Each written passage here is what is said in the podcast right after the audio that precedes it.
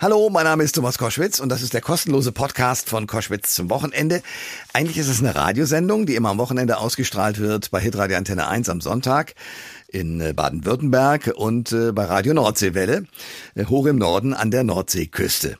Und äh, aus all diesen Gesprächen gibt es auch immer einen Podcast. Und ich habe jetzt einen sehr spannenden Mann hier, nämlich Jan Hegenberg.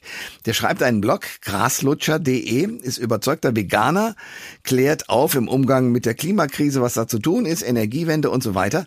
Und hat ein sehr spannendes Buch geschrieben nach dem Motto, Weltuntergang fällt aus, warum die Wende der Klimakrise viel einfacher ist, als die meisten denken und was da jetzt zu tun ist.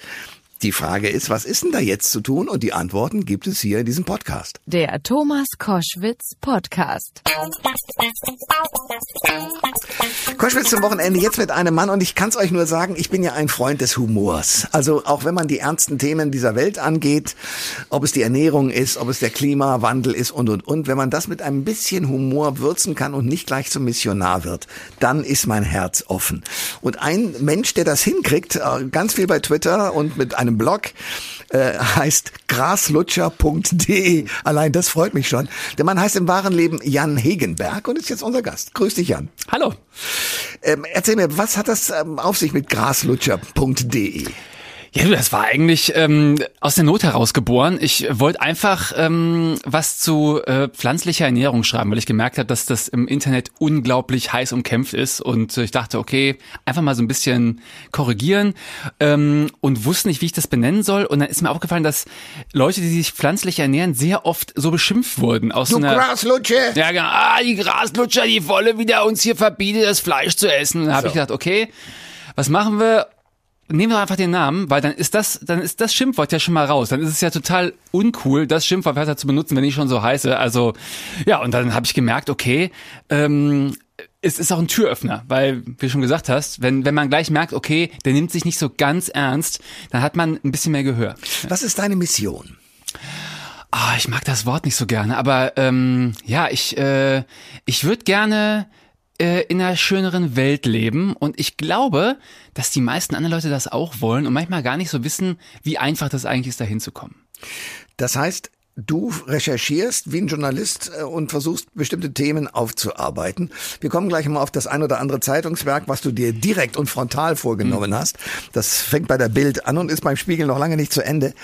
Aber äh, zu dem grundsätzlichen Thema, du hast angefangen über die Ernährung, weil du für dich entdeckt hast, ich mag kein Fleisch oder was war der Auslöser? Nee, ich mag super gern Fleisch. Also Fleisch und Käse geschmacklich äh, leider geil, muss man, äh, also bei bei mir zumindest war das so. Bei ich habe wahnsinnig viel davon gegessen. Ja. Äh, und ich hatte dann aber äh, auf einer Party einen Kumpel, der selber geschlachtet hat und in einer Inbrunst davon erzählt hat, wie toll das sei, äh, die blöde Sau in, also Anführungszeichen, äh, endlich abzustechen, dass ich dachte, okay, irgendwie bin ich im falschen Team, glaube ich. Hm. Äh, ich versuche mal zwei Wochen das irgendwie ohne hinzukriegen. Ähm, und dann wurden aus den zwei Wochen jetzt, keine Ahnung, 15 Jahre oder wie viel. Das heißt, du isst tatsächlich gar kein Fleisch mehr aufgrund dieses Ereignisses. damit hat's angefangen und dann habe ich gedacht, okay, ich guck mal und dann habe ich gemerkt, wie einfach mir das einfach fällt, weil ich auch immer schon, ja, ich habe Fleisch mal gerne gegessen, wenn das nicht mehr so als Tier erkennbar war, ne, so so Hühnchenbrust und und alles paniert in Nuggets und sowas.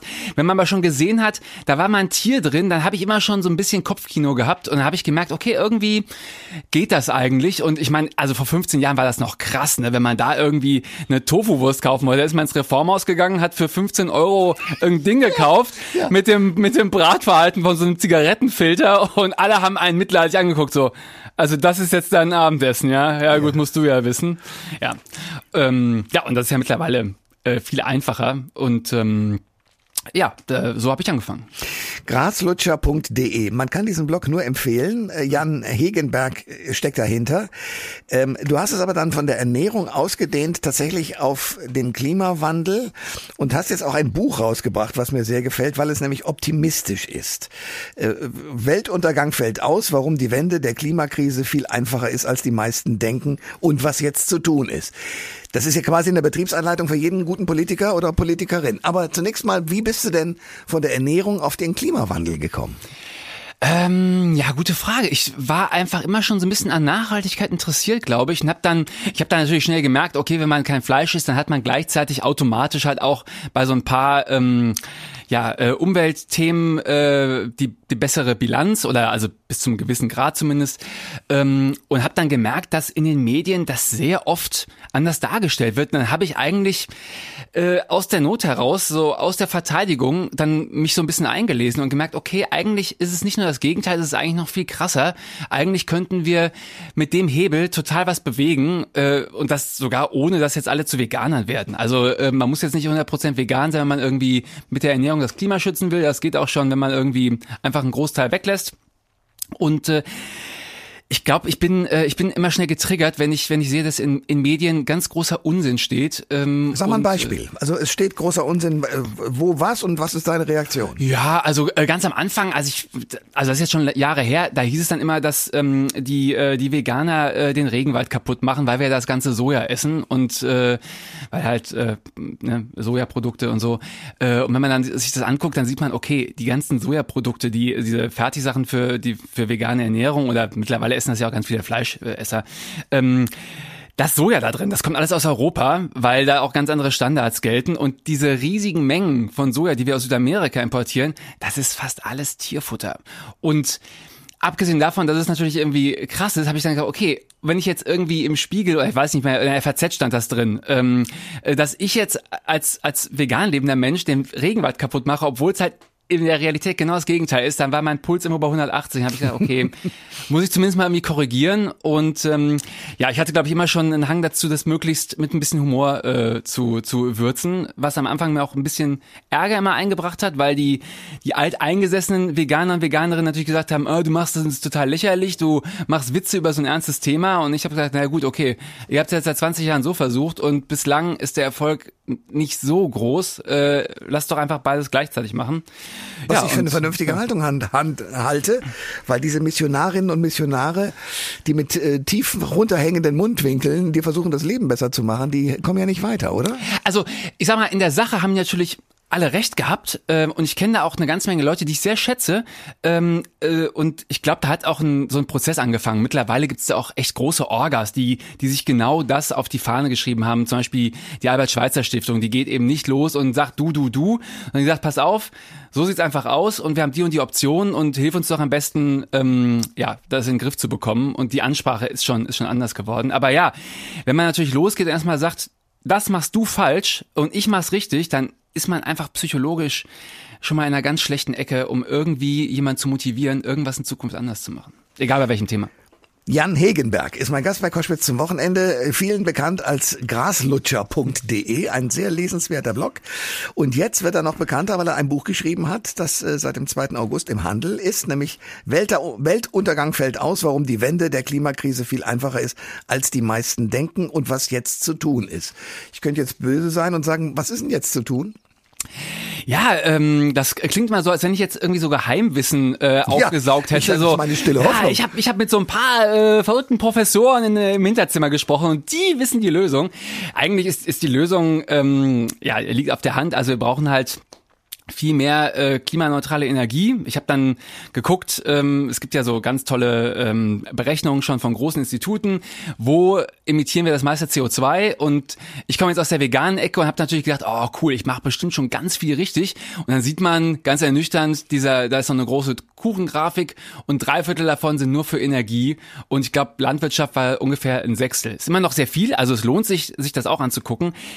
Aber ich habe dann gemerkt, okay, selbst wenn jetzt alle wie ich vegan leben und keine Ahnung, äh, ohne Auto unterwegs sind und versuchen, sich irgendwie nachhaltig zu verhalten, dann liegst du immer noch bei vier Tonnen CO2 im Jahr. Und das ist immer noch viel zu viel, um, um unsere Klimaziele zu erreichen. Wir müssen also irgendwas anders machen. Wir müssen unseren Energiesektor eigentlich klimaneutral gestalten. Und das Schöne daran ist, dass wir das ja schon seit 20 Jahren machen und in der Zeit wahnsinnig viel passiert ist und die ganze Technik besser geworden ist. Sag mal ein Beispiel. Was ist denn viel besser geworden? Was haben wir seit 20 Jahren gemacht? Ja, wir haben, wir, also das, wir merken das ja gar nicht, wir, wir blöden Laien, aber die ganzen Leute, die äh, in einem Forschungszentrum sitzen und versuchen, neue Windkraftanlagen zu entwerfen, die haben in der Zeit einfach mal äh, dafür gesorgt, dass heute eine Windkraftanlage ungefähr viermal so viel Strom erzeugt im Jahr wie eine in unserem Bestand. Das heißt, wenn wir einfach schon die Anlagen, die wir haben, durch ganz neue ersetzen, haben wir schon viermal so viel Windstrom, ohne überhaupt irgendwie viel mehr Fläche dafür zu benutzen. Oder auch Solarzellen, die sind einfach viel effizienter geworden. Ich habe im Buch einen so, eine, so einen Vergleich gemacht, ähm, so ein Rapsfeld und daneben so ein, so ein Haus mit so ein paar Solarzellen und, und diese paar Solarzellen erzeugen genauso viel Strom, wie wenn man das Rapsfeld in eine Biostrom, äh, in so ein Biogaskraftwerk äh, reinpacken würde. Also wir können selbst auf der Fläche von Deutschland unfassbar viel Strom erzeugen. Das äh, ist vielen oft nicht klar. Mir war es auch am Anfang nicht klar. Und auch die große Frage, wie speichern wir das Ganze für den Winter? Da sind schon ganz viele Leute dabei, äh, schlaue Sachen zu entwickeln und sind da auch schon, ja, haben da auch schon was gemacht. Also ich habe gesehen, in Kalifornien war vor zwei Monaten, war kurzzeitig, haben die ganzen Batterien in Kalifornien haben mehr Strom eingespeist ins Netz als die Kernkraftwerke in, in Kalifornien. Also es war nur punktuell, aber immerhin, dass das überhaupt technisch funktioniert. Da hätte uns vor 20 Jahren jeder einen Vogel gezeigt und gesagt, nie im Leben funktioniert das. Also so rein auf der technischen Seite sind wir einfach super weit nach vorne schon gekommen. Weltuntergang fällt aus, warum die Wende der Klimakrise viel einfacher ist, als die meisten denken. Ähm, du machst das fest an dem technischen Fortschritt, deswegen ist sie viel einfacher. Ähm, ja, äh, ich sag mal, da ist der größte, das größte Delta in meiner äh, Ansicht. So, wenn man jetzt Leute auf der Straße fragt, ähm, was müssen wir jetzt machen oder was, was können wir machen, dann ist da die Antwort oft viel pessimistischer als das, was, was Fachleute aus der Branche so sagen. Die sagen, okay, wir haben eigentlich eine recht klare, äh, ein klares Ziel, wir müssen das ausbauen, wir müssen das ausbauen und das geht auch äh, in, in 10, 20 Jahren kann man da echt viel machen. Ähm, das ist für mich so ein großer Treiber meines Optimismus. Aber ich glaube eben auch, dass wir die Menschen damit viel besser mitnehmen können, denn am Ende bedeutet das ja, es geht eben nicht immer nur um Verzicht, was ja gerne so im, im Raum steht, so Klimawandel oder müssen wir jetzt alle in die Höhle zurückziehen und uns nur noch von Weizenkleie ernähren. Nee, am Ende, wenn wir eine Energiewende vorangetrieben haben, dann stehen wir am Ende unter der Dusche und wir können auch 20 Minuten lang das warme Wasser über uns drüber laufen lassen, also abhängig davon, dass, dass das Wasser da ist natürlich.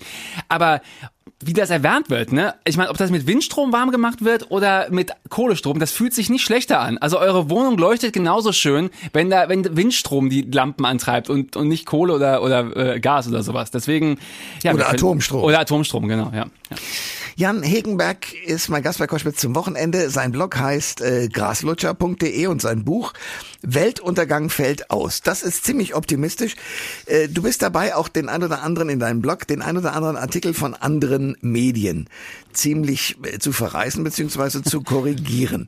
Also zum Beispiel äh, die Bildzeitung, die, die hat's dir angetan an vielen Stellen, merke ich schon. Ja. Ähm, da wird gegen die Energiewende gehetzt und schon bist du wach, weil du sagst, Hans-Werner Sinn, der ja eigentlich ein kluger Mann ist, oder nicht nur eigentlich, sondern der ein kluger Mann ist, wird da entweder falsch zitiert oder behauptet was Falsches. Was sagt Herr Sinn, was sagt die Bildzeitung und was sagst du? Ja, ähm, das stimmt. Er ist äh, auf jeden Fall ein kluger Mann. Ich meine, er hat ja äh, war lange Präsident des IFO-Instituts und äh, ich bin mir auch nicht so ganz klar, warum er da sowas sagt, aber sagen wir so, seine Aussagen sind halt sehr veraltet. Ähm, er äh, sagt, ähm, er sagt Dinge, ja, vor 20 Jahren hätte man da noch irgendwie äh, dranhängen können, zum Beispiel, keine Ahnung, wie viel, ähm, ja, wie viel Erneuerbare überhaupt im Netz sein können oder dass E-Autos äh, gar nicht helfen, das Klima zu schonen. Das sind alles so Dinge, ja, als das so anfing, da haben sich die schlauen Leute der Welt noch äh, gestritten, was am Ende schlauer ist, ob man jetzt äh, Benzin anders herstellt oder ob man das mit einem Batterieauto macht. Aber das ist jetzt nicht mehr so. Also alle, äh, alle auf dem Gebiet sagen, guck mal, die die E-Autos, die wir schon haben, die sind so effizient, da braucht man so wenig Energie für. Selbst wenn wir die mit chinesischem äh, äh, Strommix, der halt leider wirklich sehr viel Kohle drin hat, äh, betreiben, ist das immer noch klimafreundlicher, als mit einem ganz normalen Diesel zu fahren. Und ähm, ja, Herr Sinn sagt äh, in der Bildzeitung das Gegenteil. Äh, man kann jetzt natürlich gehässig fragen, warum man das überhaupt in der Bildzeitung macht, denn so ein renommierter äh, Herr wie er, der könnte ja auch eigentlich ähm, ja sich anderen, mit anderen Forschenden austauschen oder äh, weiß nicht Fachartikel äh, in der Science schreiben oder sowas. Ja, meine Vermutung ist immer so ein bisschen, dass, dass die Bildzeitung natürlich äh, sich freut, genau diese Aussagen irgendwie abdrucken zu können. Dazu zu schreiben, ist vom Professor Hans-Werner Sinn. Klingt halt gut. Aber wenn man sich's genau anguckt, dann halte ich viele von den Aussagen für veraltet oder für falsch. Das gleiche gilt aber auch dann für den Spiegel, den du dir auch gleich mal vorgenommen hast, der ähm, äh, offenbar mit ein paar Tricks falsche Dinge in die Welt setzt. Äh, du meinst den Artikel über die Rohstoffe, nehme ich mal an? Ja. Ja, genau. Ähm, ja, also dazu möchte ich sagen, beim Spiegel arbeiten natürlich auch eine ganze Menge Leute, die ich sehr schätze. Ähm, zum Beispiel Christian Stöcker. Ich lese alles, was er schreibt und stimme auch allem zu. Aber so ein Redaktionsteam besteht ja nicht nur aus ihm, sondern aus ein paar hundert Leuten. Und das war so eine Titelgeschichte. Äh, da wurde das so geframed, als wenn die Energiewende sozusagen dafür sorgen wird, dass wir so viele Rohstoffe benötigen, dass wir die gesamte Erdkruste einmal umgraben und am Ende äh, die Erde auf diese Art noch viel mehr schädigen, als wenn wir einfach so weitermachen wie aktuell. Und das ist leider äh, eine der populärsten Fall, also Falschbehauptungen, die es die es so gibt. Ähm, ja, wir brauchen natürlich für neue Technologie auch Rohstoffe. Klar, wir können keine Windkraftanlagen aus äh, Tannenzapfen bauen, leider noch nicht. Ähm, aber was da oft vergessen wird, ist, wie unfassbar viel Rohstoffe wir aktuell verbrauchen. Also wir, die gesamte Menschheit ver verbraucht momentan pro Tag 100 Millionen Barrel Rohöl. Jeden verdammten Tag.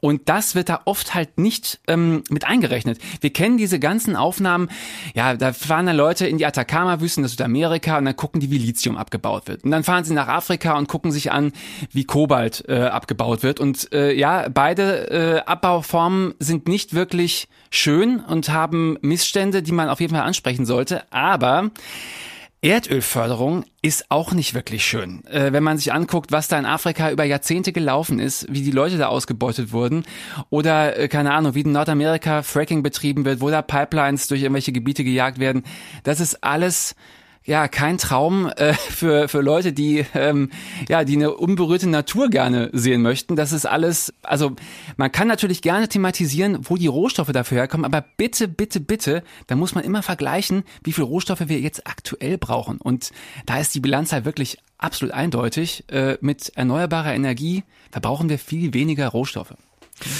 Jan Hegenberg ist mein Gast bei Koschwitz zum Wochenende und wir sprechen über sein Buch, äh, das da heißt äh, Weltuntergang fällt aus. Da bist du dir sicher, weil wir haben jetzt schon vor kurzem den Tag überschritten, äh, der sozusagen das Entnehmen von Rohstoffen der Erde überhaupt genehm ist. Die Berechnungen sagen sehr vereinfacht, wir bräuchten eigentlich drei von unseren Planeten, dann könnten wir all die Sachen, die wir dauernd da von der Erde entnehmen, beruhigten Gewissens entnehmen. Im Moment ist es einfach zu heftig. Ähm, aber du denkst trotzdem, der Weltuntergang fällt aus. Ähm, ja, ähm, ich weiß, das klingt mal so ein bisschen naiv, als wenn ich jetzt irgendwie die, die Nachrichten der letzten drei Jahre nicht gesehen hätte. Äh, ich, ich weiß das alles und ich, äh, wenn ich das sehe, dann beunruhigt mich das auch sehr. Ich glaube allerdings, dass wir das alles noch in der Hand haben. Also wir müssen uns eigentlich nur dafür entscheiden, das jetzt konsequent mal anzugehen und dann können wir das machen. Ich, also manchmal komme ich mir vor wie wie im blödesten Katastrophenfilm der Welt. Äh, keine Ahnung, wir sind ähm, bedroht von äh, irgendeinem Erdbeben oder Vulkanausbruch und das rettende Flugzeug steht auf der Landebahn. Wir müssen eigentlich nur hinrennen und einsteigen und losfliegen, aber momentan sitzen wir da und sagen, ach dann müssen wir jetzt aber da hinrennen und das ist auch so ruckelig in dem Flugzeug, das ist unbequem. Und wie lang fliegen wir denn? Und äh, am Ende, was gibt's da zu essen im Flugzeug? Und äh, ja, ich denk so, naja, lass uns doch erstmal einsteigen und losfliegen, denn es ist alles besser, als hier zu sitzen und, ja, keine Ahnung, im Vulkanausbruch unterzugehen. Ähm, und meine große Hoffnung ist, dass in den nächsten ja, fünf Jahren viele Leute das so ein bisschen merken, weil weil wir jetzt auch damit anfangen, weil ich glaube, dass ähm, ja die aktuelle Regierung da schon ein paar Dinge ähm, anfangen wird und dann viele Menschen merken, okay, ähm, das bedeutet für mich nicht, dass ich auf jeden Komfort verzichten muss, dass, äh, dass ich jetzt, äh, weiß ich nicht, sämtliche äh, Vorzüge der modernen Zivilisation äh, wieder abgeben muss und, und mit einem Blendenschutz irgendwo im Wald lebe, sondern dass das eben bedeutet, dass wir ja immer noch unglaublich viel Wohlstand haben werden. Wir werden einfach nur so erzeugen, dass, ähm, dass die nachfolgenden Generationen auch was davon haben. Was sagst du denn zu diesen ganzen Bemühungen von verschiedenen Unternehmen, äh, die natürlich Lobbyarbeit leisten und auch den Bundestagsabgeordneten, äh, den Frauen und Männern dort, äh, teilweise sehr zu Leibe rücken, weil sie sagen, ja, aber wenn ihr das und das abschafft, dann ruiniert ihr auch gleichzeitig Arbeitsplätze. Hm. Das ist ja für die meisten Menschen eine furchtbare Vision. Wie kommst du denn mit deiner positiven Weltsicht diesen Leuten entgegen? Ja, ich kann es auch total gut verstehen. Also ich meine, ähm, das ist so, ich meine, das gibt's ja eigentlich jetzt auch bei jedem Thema. Das ist ja immer schon als Argument genommen worden. Es gibt da, die Frage ist richtig oder falsch und dann sagen manche Leute, ja, aber die richtige Option, die mag zwar richtig sein, aber da gehen Arbeitsplätze verloren. Das Problem ist natürlich erstmal, naja, also Arbeitsplätze sind immer schon verloren gegangen, beziehungsweise sie wurden halt umgeschiftet auf irgendwelche anderen Bereiche. Ähm, ich finde es jetzt gerade bei, bei Klimakrise und, und äh, Energiewende wirklich ein bisschen zynisch, wenn die Leute das sagen, denn es wurden ja in den letzten zehn Jahren hunderttausende Arbeitsplätze in der Solar- und Windbranche bereits vernichtet, weil da halt nicht so eine Lobby war. Also ich, wir, wir wenden irgendwie Milliarden Euro auf, um so ein paar tausend Arbeitsplätze in der, in der Kohleindustrie zu, zu bewahren, was jetzt auch ist okay. Ich meine, ich weiß, die Leute müssen auch irgendwo arbeiten. Nur wenn man sich ja anguckt, was in welchen anderen Branchen das offenbar vollkommen egal war, dann wirkt es auf mich schon recht unehrlich, jetzt zu sagen, ja, aber was mit den Arbeitsplätzen? Ähm, und ja, ähm, die Sorge kann ich gut verstehen. Ich versuche in meinem Buch das so ein bisschen ähm, mal zu skizzieren. Im vorletzten Kapitel sage ich, wie ein Tag im Jahr 2040 äh, aussehen könnte. Denn was, was viele da auch nicht so auf dem Schirm haben, ist, wenn wir die Energiewende so schaffen, dann kann es gut sein, dass wir in einen Zustand kommen, in dem wir zu bestimmten Zeiten so billige Energie zur Verfügung haben wie überhaupt noch nie. Weil, ja, wenn halt echt ähm, die Sonne knallt und der Wind weht, dann haben wir in Deutschland jetzt schon Preise an der Strombörse, manchmal gehen die sogar ins Negative, was dann gerne mal als Kritik genommen wird. Aber das bedeutet eben, dass große Unternehmen, die richtig energieintensive Sachen äh, machen, die können in dem Moment richtig billig produzieren. Das machen auch manche schon. Also es gibt große Papierwerke, die haben riesige Walzen und es ist vollkommen egal, wann die laufen, weil die sowieso irgendwas produzieren, was dann da auf dem Lager rumliegt. Und die machen das schon so. Die warten, bis richtig viel Wind weht und dann kaufen die in der Strombörse richtig billig Strom ein und dann ja, lassen die Maschine halt ein paar Stunden laufen und dann haben die Millionen von Euro gespart. Was ich sagen will ist, auf der Basis kann man natürlich ganz andere Sachen auch machen und vielleicht entstehen auch ganz neue Wirtschaftszweige. Vielleicht gibt's äh, ganz neue Ideen, die bislang nicht funktioniert haben, weil die Leute gesagt haben, ja, aber bei den Strompreisen, das lohnt sich ja nicht. Wer soll das dann kaufen? Ja, aber vielleicht funktioniert es in Zukunft. Vielleicht haben wir in Zukunft auch äh, ja, ganz neue Unternehmen, ähm, die viel mehr Jobs bereitstellen als ähm, ja, gegebenenfalls jetzt verloren gehen könnten. Und wir hinterlassen unseren Kindern und Kindeskindern einen ordentlichen Planeten. Kommt noch als Bonus hin drauf, ja. Ja, das war die Stimme von Jan Hegenberg, der den sehr lesenswerten Blog schreibt, graslutscher.de und das Buch geschrieben hat, Weltuntergang fällt aus, warum die Wende der Klimakrise viel einfacher ist, als die meisten denken und was jetzt zu tun ist. Darauf, äh, daraus schließe ich, dass du auch sozusagen eine kleine Betriebsanleitung lieferst, was tatsächlich zu tun ist in den nächsten Wochen, Monaten und hm. Jahren. Es äh, gibt ein paar äh, einzelne Schritte und ähm, ich denke, die kann man vor allen Dingen ziemlich schnell angehen. Da muss man jetzt nicht erst noch groß was erfinden oder sowas. Äh, das liegt praktisch vor uns. Das heißt mit anderen Worten, wir werden demnächst mal wieder zusammensitzen und mal gucken, was daraus geworden ist. Ich danke dir jedenfalls erstmal sehr für den Besuch heute. Ja, gerne. Ich danke für die Einladung. Alle Informationen zur Sendung gibt es online auf thomas-koschwitz.de.